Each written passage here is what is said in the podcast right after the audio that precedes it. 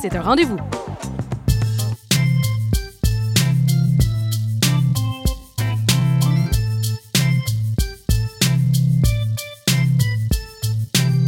CIBL 105 Montréal. CIBL, 40 años en el corazón de la cultura.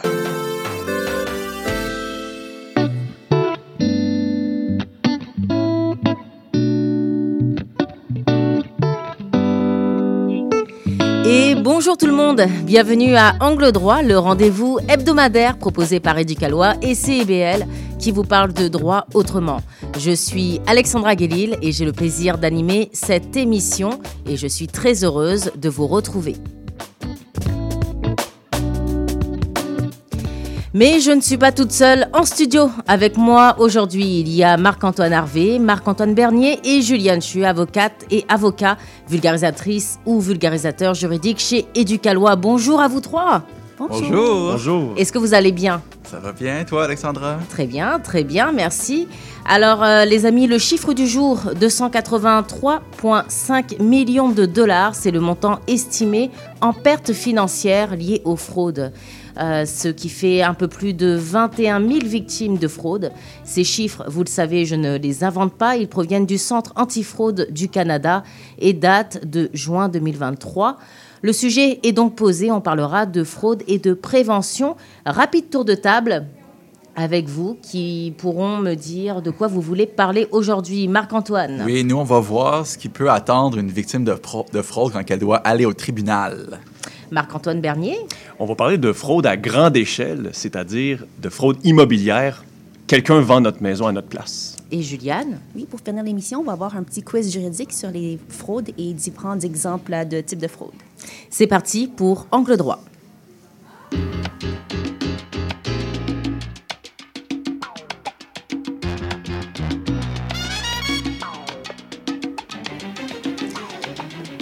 Le premier sujet, c'est le traitement judiciaire pour les personnes victimes de fraude. Marc-Antoine Harvé, le processus judiciaire entourant les fraudes est de ceux qui sont sans doute les plus complexes à comprendre. Hein?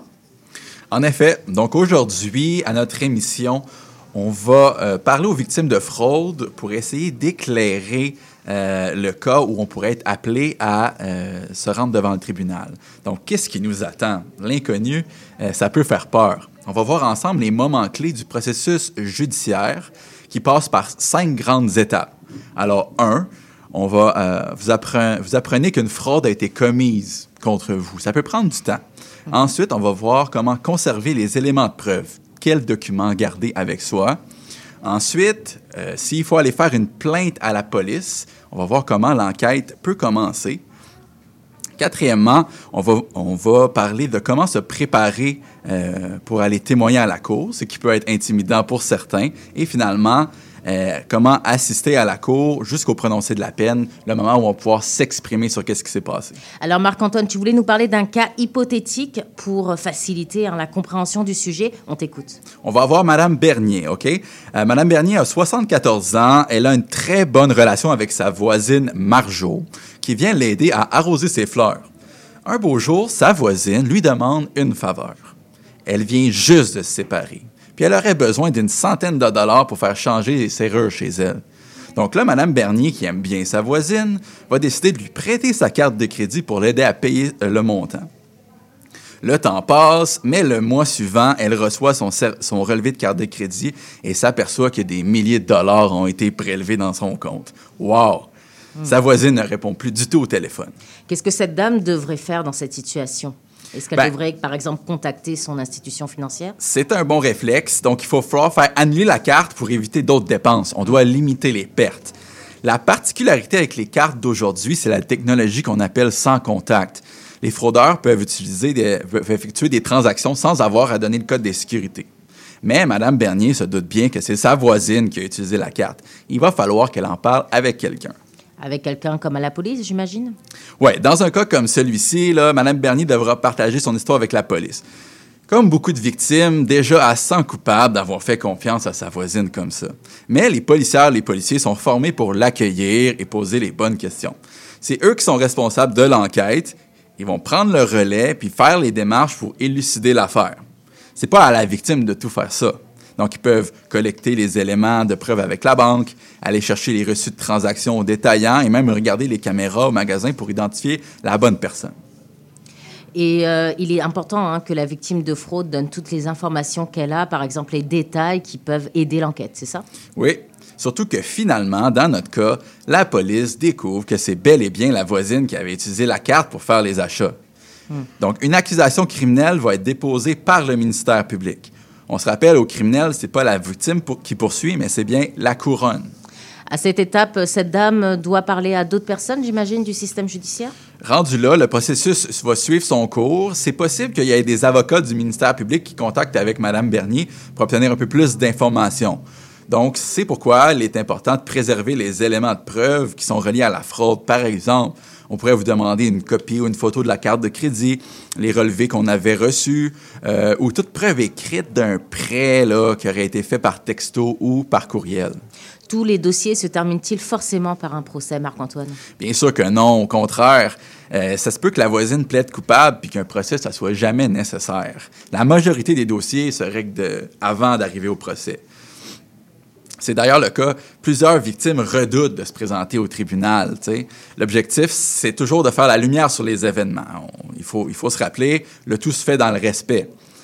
Si on a à témoigner devant le tribunal, on va être évalué sur la précision de son souvenir et sur notre crédibilité. Donc, peut-être écrire là, ce qui s'est passé pour garder ça en tête une fois le moment venu.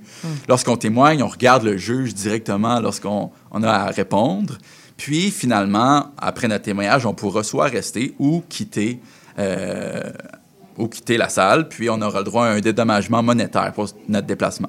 Rapidement, Marc-Antoine, euh, j'aimerais qu'on finisse sur les inconvénients. Est-ce qu'elle pourra s'adresser euh, au tribunal, cette dame? Oui, c'est ça. La dernière étape, c'est d'être là au prononcé de la peine. Donc, lorsque la- l'accusé est trouvé coupable, le juge doit donner la sentence, puis c'est possible pour Mme Bernier d'aller expliquer une dernière fois comment elle s'est sentie. Elle n'aura pas à revenir sur les événements, mais plutôt sur les conséquences euh, que ça a eu pour elle. Elle peut mentionner les recours au service de professionnels en santé si elle en a eu besoin. Merci beaucoup Marc-Antoine. Donc euh, je rappelle aux auditrices et aux auditeurs que c'est un cas hypothétique pour faciliter euh, la compréhension du système judiciaire.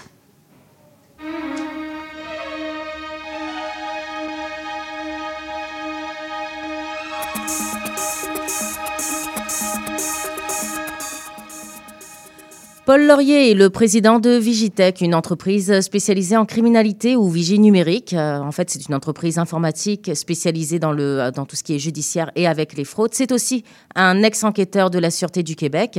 Euh, je lui ai parlé plus tôt cette semaine euh, pour euh, donc euh, essayer de- d'aborder euh, les fraudes et essayer de comprendre comment s'en prémunir. Il ne pouvait pas être là en studio, mais on l'écoute. Monsieur Laurier, bonjour. Bonjour. Alors, euh, vous en avez un des histoires de fraude en tête, puisque vous êtes expert en sécurité informatique et ancien policier. Euh, Est-ce que vous pouvez me raconter, pour commencer cette entrevue, une des histoires qui vous a marqué? Ben, Il y, a- il y a plusieurs histoires, évidemment. Comme policier, euh, on, est, on est toujours côtoyé avec, avec des gens qui sont en détresse, dans grande difficulté. Je vous dirais, au niveau des fraudes, ce qui est toujours la, la, la- je vous dirais, le point commun, c'est qu'un fraudeur, si je vous vole votre sac à main, vous l'avez perdu. Mais si je vous, vous, fraude quelque chose qui est dans une carte qui, vous appartient, qui est dans votre sac à main, vous allez me donner votre consentement. Et la victime en, en matière de fraude, c'est ce qui est le plus souvent qui, qui est commun, c'est que cette personne-là va revenir et va toujours avoir euh, une espèce de regret, une espèce de faute qui... le- le- les, fraudeurs, ils le, le savent très bien, vont remettre la fraude sur la victime parce que la victime, essentiellement, elle a accordé son consentement. Hmm. La question du consentement, on comprend, hein, c'est vraiment une question essentielle en droit. Euh, les fraudes sont de plus en plus courantes. À quel moment vous, vous intervenez dans une enquête exactement? Malheureusement, maintenant que je suis retraité, que j'ai ma firme depuis... euh, on, travaille encore avec des cas policiers sur des, euh, sur des questions de fraude, sur des questions de corruption, mais euh, avec des, autorités ou des, des- des unités qui sont spécialisées. Mais nous, maintenant, on, on agit beaucoup pour des clients qui sont...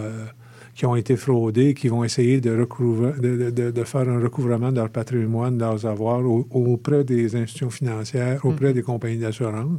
Parce que oui, il y a moyen de récupérer euh, des- des- nos montants d'argent quand on a été victime de fraude, mais c'est pas toujours facile. Ça prend énormément de temps et il faut être patient. Puis souvent, ça va aussi prendre de l'argent, des moyens financiers. Et là, c'est pas tout le monde qui va avoir euh, accès à ces moyens-là. Qu'est-ce qui prend exactement du temps quand on essaye de récupérer ou de réparer une fraude?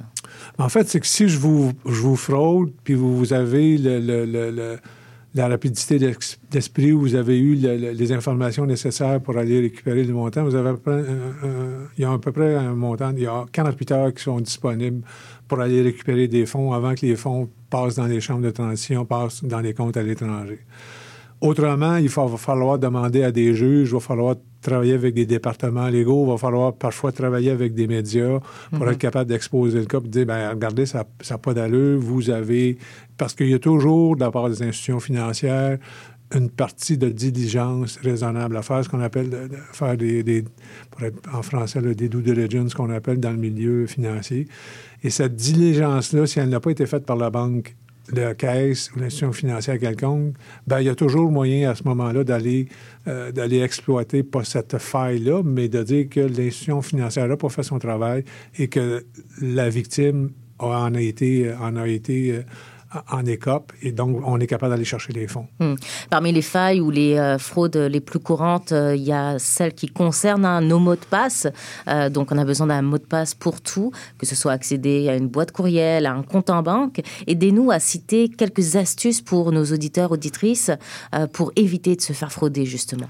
Je vous dirais que la- l'avènement des euh, médias sociaux et des petits téléphones intelligents fait qu'on on va tout, tout faire nos transactions dans une seule boîte. Et là, pour simplifier, on va toujours prendre un mot de passe, un compte, ce qui est la mauvaise chose à faire. Si vous avez, exemple, un courriel pour ce qui est de vos enfants, vos amis, euh, vos proches, ben, vous devez avoir un courriel qui est séparé. Si vous faites des transactions sur des plateformes en ligne, vous devez avoir un deuxième courriel qui va être attaché à ce compte-là. Comme ça, quand vous segmentez vos comptes euh, de courriel qui sont reliés à des comptes souvent de, de- de médias sociaux, de réseaux sociaux, ben là, vous êtes vous êtes capable de segmenter, de voir où, vous êtes capable de voir venir où est la fraude. Les mots de passe, il faut les gérer. Soleil, 1, 2, 3, 4, euh, QWERTY, 1, 2, 3, 4, 5, 6, 7. On les connaît. Pour nous-mêmes briser, on a des outils spécialisés avec plusieurs, avec de la puissance de calcul. C'est des mots qui, sont, qui prennent à peu près entre 3 secondes et 3 heures à briser parce que les machines les connaissent. C'est c'est des, euh, c'est des, euh, c'est des euh, patrons connus. Par contre, quand vous avez des comptes, euh, des mots de passe qui sont dits forts, ben là, c'est beaucoup plus difficile des chiffres, des lettres. C'est vraiment plate pour l'utilisateur, mais ça prend ça. Puis en plus, quand on a, on est assez technologique, on va faire la deuxième, euh, ce qu'on appelle la deuxième identification, l'identification forte. On va demander une confirmation, soit par une, une- application sur le téléphone, soit par un texto qu'on va recevoir par le téléphone, soit par un courriel autre qui va nous confirmer que c'est bien nous qui est en arrière de la personne qui va faire la transaction. Dans le fond, c'est relié à une identité numérique. Imaginons que je me fais frauder aujourd'hui, j'essaie d'a- d'accéder à mon compte en banque. Qu'est-ce que je fais? Ben, dès que vous, vous appelez, euh, dès que vous, comme aujourd'hui, Desjardins sur les cartes de dé- débit, crédit, le système est complètement euh, à l'envers. Donc, on, on va attendre, vous pouvez attendre jusqu'à 2-3 heures présentement. Là, ce matin, on se parle, c'est comme ça. Euh, ça, ça peut être régulier. Je vous dis, la première chose, c'est de le contester, de, de- de constater, documenter ce qu'on a fait, les montants, avec qui on a parlé. Il faut déjà que notre histoire soit déjà écrite parce Donc, que... écrire des captures Ouais. d'écran, etc. Éve- éventuellement, en droit, on va avoir, on va- ça va être nécessaire pour faire des affidavits, pour, pour faire des déclarations solennelles qui vont faire que ça, va, ça, va être, euh, ça va être pouvoir utilisé par les contentieux, par vous. Si vous faites des requêtes devant les, devant les tribunaux, c'est des choses à faire. Deux fois appeler la banque euh, pour essayer de, voir comment, euh, comment se comporte le- ce, type de fraude-là, parce qu'il y a énormément de patrons, mais je vous dirais que euh, d'emblée, les, gens des banques la reconnaissent, les gens des institutions financières savent de quel patron ils parlent.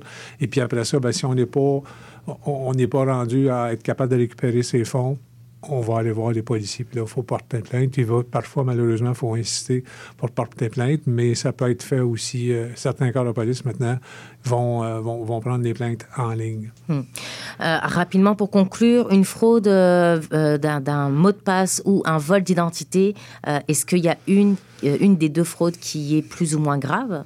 Ben, la fraude par. euh, quand on possède votre identité, c'est qu'on a le- la capacité de, de reproduire, de, de faire passer pour vous et d'aller.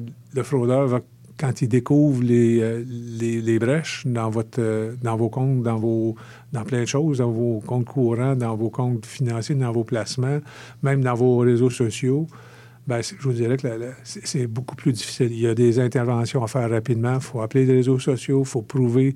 Et là, c'est un peu, c'est un peu un chemin de, de croix pour tout le monde, là, dans le sens où c'est compliqué. Il faut appeler les, les- écrire aux départements légaux. On n'a pas des réponses. Des géants comme Facebook ne vont pas vous répondre dans l'heure qui suit. C'est des gens qui ont des milliards d'utilisateurs. Merci beaucoup, Monsieur Laurier. Je rappelle que vous êtes expert en sécurité informatique et ancien policier. Merci. Bon.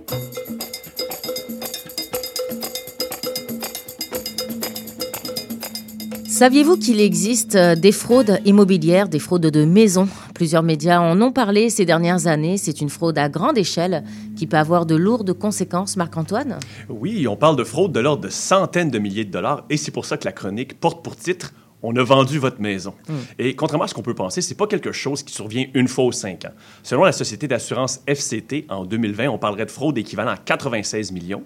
Et en 2022, ça a monté à 350 millions, soit une hausse de 264% Ok, comment ça se passe si on imagine un scénario? Oui, alors, bon, le scénario, par exemple. Alexandra, tu es, dans ta maison tranquillement et soudainement, tu aperçois un camion de déménagement devant chez toi. Tu dis, bah, c'est peut-être le voisin qui fait quoi que ça, ça me, ça me dérange pas. Mais là, ça sonne à ta porte et une personne que tu ne connais pas te dit qu'elle déménage chez toi et que c'est elle la nouvelle propriétaire. Et là, euh, tu comprends pas, tu dis, mais euh, qu'est-ce qui se passe? C'est moi la propriétaire. Le dialogue est très confus, le ton monte, les déménageurs s'énervent, personne ne comprend ce qui se passe. On se pose la question, qu'est-ce qui a bien pu se passer, justement? Et qu'est-ce qui a bien pu se passer, Marc-Antoine? La réponse ne sera pas amusante, c'est ce qu'on appelle une fraude immobilière de type vol de maison. C'est-à-dire que des fraudeurs se sont fait passer pour toi, ils ont trouvé un acheteur, ils ont vendu ta maison à ton insu.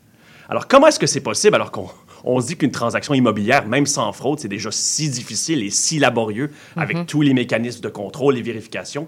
Comment les criminels sont passés entre les mailles du filet?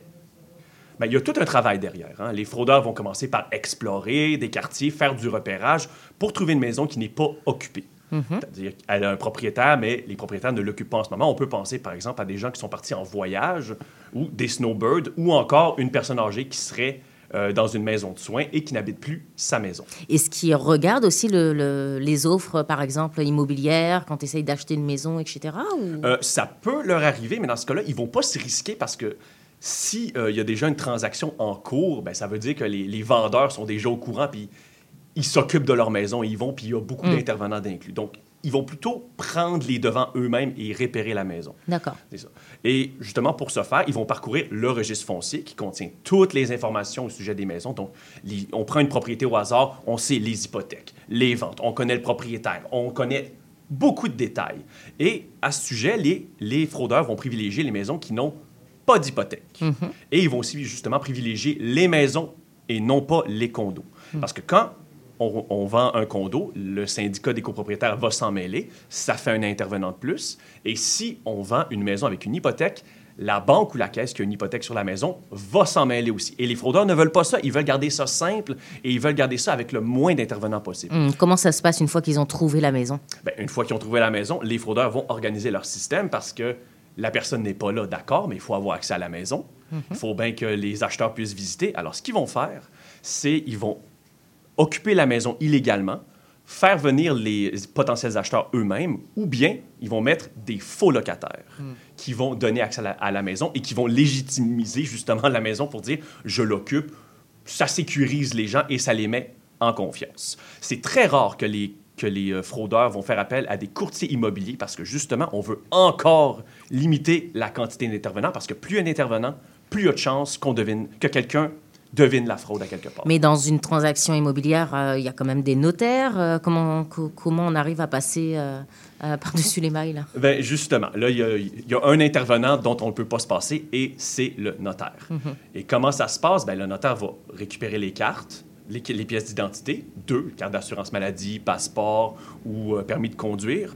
Et, mais généralement, les fraudeurs, s'ils ont réussi à se rendre jusque-là, c'est parce qu'ils ont beaucoup de détails, ils sont bien outillés. Alors pour eux, avoir des fausses cartes d'identité très bien faites, c'est faisable. Mm.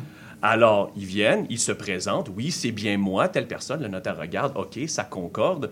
Euh, Est-ce que le notaire possède toutes les technologies euh, qu'une enquête de police pourrait avoir? Peut-être pas. Mais il va quand même faire des vérifications. Et si ça lui semble correct, ben, l'acte de vente va être signé. Et euh, quelques jours plus tard, le chèque est émis et pas grand monde s'est rendu compte de quelque chose. Et les fraudeurs disparaissent dans la nature. Et c'est l'acheteur et le vrai propriétaire qui sont coincés avec ça. Et la façon de régler, c'est une longue procédure judiciaire pour faire valoir ses droits. Comment je fais pour limiter les risques de vol de maison?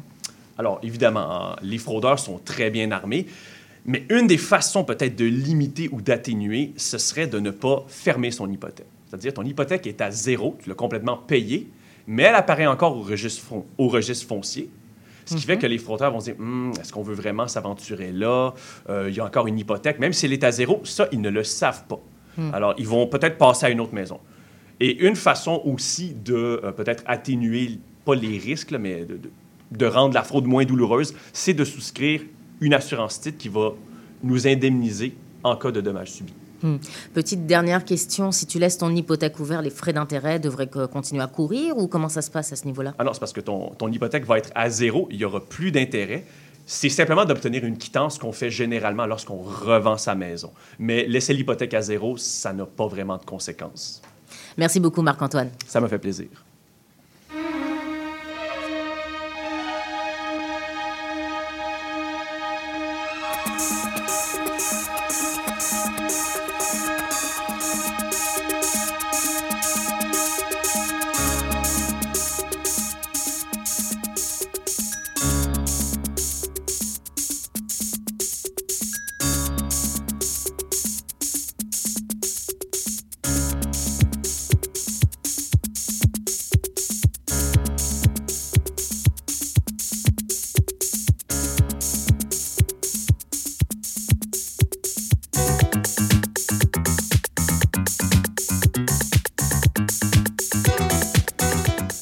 Le thème l'a annoncé, c'est le quiz juridique avec euh, Juliane Chu. Salut Juliane. Allô, Alexandra.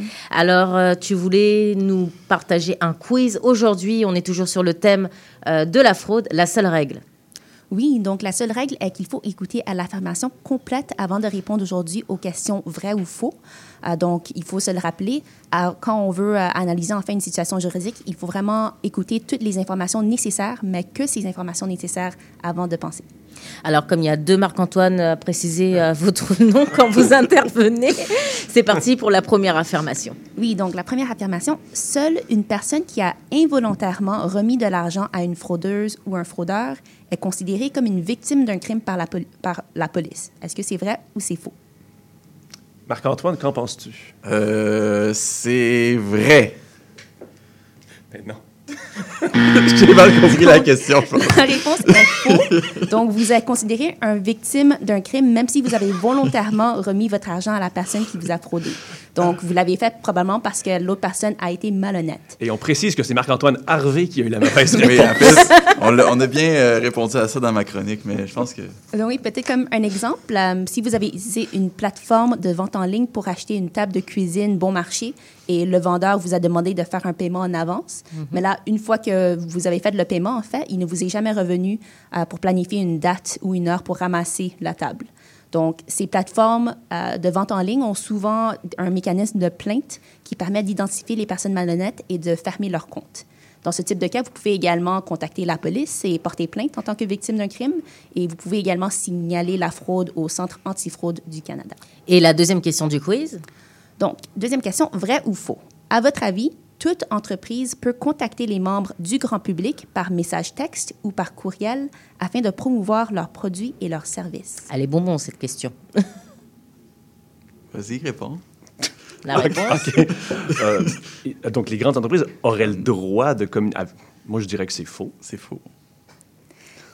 Exactement. Donc, la réponse est faux. Donc, une stratégie fréquemment utilisée par les fraudeuses et fraudeurs est d'envoyer des courriels euh, en se fais- faisant passer par ces compagnies bien connues. Donc, euh, le prétexte peut être, par exemple, de confirmer une commande ou d'éviter qu'un qu'un compte soit suspendu ou qu'il passe automatiquement à un abonnement premium ou euh, peut-être de rembourser des frais facturés par erreur. Donc, la loi canadienne antipourrielle interdit aux entreprises de contacter les individus sans avoir d'abord obtenu leur permission. Donc, euh, même le gouvernement et les banques évitent d'envoyer des messages textes et des courriels pour demander aux gens d'agir, par exemple, pour modifier leur mot de passe ou pour encaisser un remboursement d'impôts. Donc, si vous recevez un message non sollicité de cette manière, il y a donc de fortes chances que ce soit un message frauduleux et euh, vous pouvez simplement ignorer le message et surtout ne cliquez pas sur les liens fournis euh, ou sur les pièces jointes parce qu'ils pourraient contenir des virus euh, destinés à prendre vos informations personnelles pour voler votre identité. On continue avec la troisième affirmation, Juliane. Oui, donc mon antivirus m'aide à me protéger contre la fraude. Qu'en pensez-vous? Est-ce que c'est vrai ou c'est faux? Euh, je dirais que c'est vrai. Ça peut limiter les, euh, les accès à nos données personnelles. Oui, donc euh, la réponse est vraie. C'est quand même une question assez facile. un, un bon antivirus, ça peut vous aider à réduire les risques de cliquer sur des liens piégés. Donc, vous pouvez cependant vous protéger encore plus en restant informé des fraudes qui ont été déjà signalées, par exemple à, à la radio, à la télévision ou même euh, bouche à oreille à des- par les amis ou la famille. Euh, vous pouvez également consulter les membres d'un ordre professionnel ou l'autorité des marchés financiers au besoin si vous n'êtes pas certain de l'identité d'une personne qui vous contacte. Euh, et vous pouvez également éviter le plus possible de donner vos renseignements personnels. Et la dernière affirmation, Donc, vrai ou faux, les fraudeurs ont toujours besoin du numéro d'assurance sociale d'une personne pour lui voler son identité. hum, moi je dirais que c'est vrai. Non, c'est faux.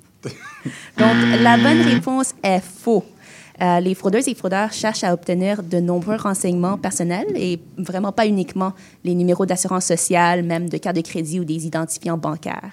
Donc, avec suffisamment de renseignements personnels, euh, certaines personnes, en fait, réussissent à obtenir des pièces d'identité au nom de leurs victimes et à se faire passer pour elles. Donc, dans un cas réel, euh, des fraudeurs ont recoupé la date de naissance d'un homme avec d'autres données personnelles lui appartenant pour euh, ainsi ouvrir un compte chez Hydro-Québec sous le nom et l'identité de l'homme. Euh, par la suite, ils ont également pu se faire délivrer un permis de conduire et une carte d'assurance maladie au nom de monsieur. Et avec ces pièces d'identité, les fraudeurs étaient finalement parvenus à emprunter une grosse somme d'argent auprès d'une banque en hypothéquant le condo appartenant à monsieur.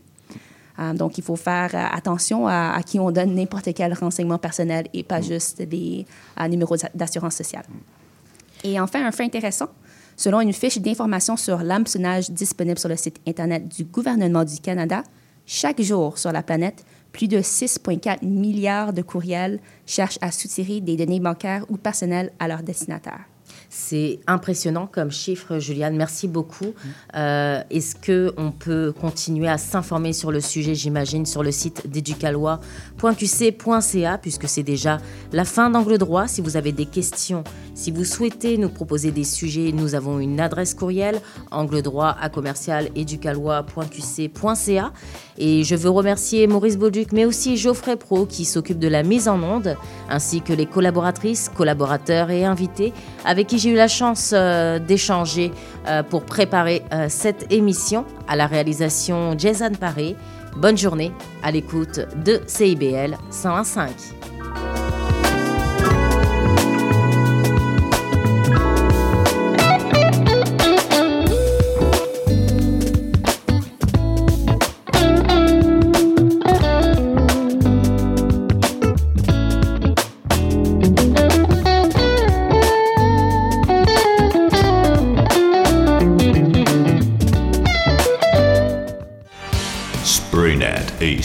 Spandex, tous les hits des années 80. Wow, wow, qu'est-ce que c'est ça? Ben, c'est pour annoncer ton émission. Mais non, je ferai pas jouer des hits. Je vais faire découvrir d'excellentes chansons qui ont pas ou très peu joué à la radio à l'époque. D'ailleurs, tu devrais aimer ça, je pense. OK, reste en ligne pour la chance de gagner un voyage à Vegas avec Kat de tes chums. Eh, boy. Spraynet et Spandex les mardis de 16h à 18h et en rediffusion les samedis de 21h à 23h sur CIBL 101.5. FM.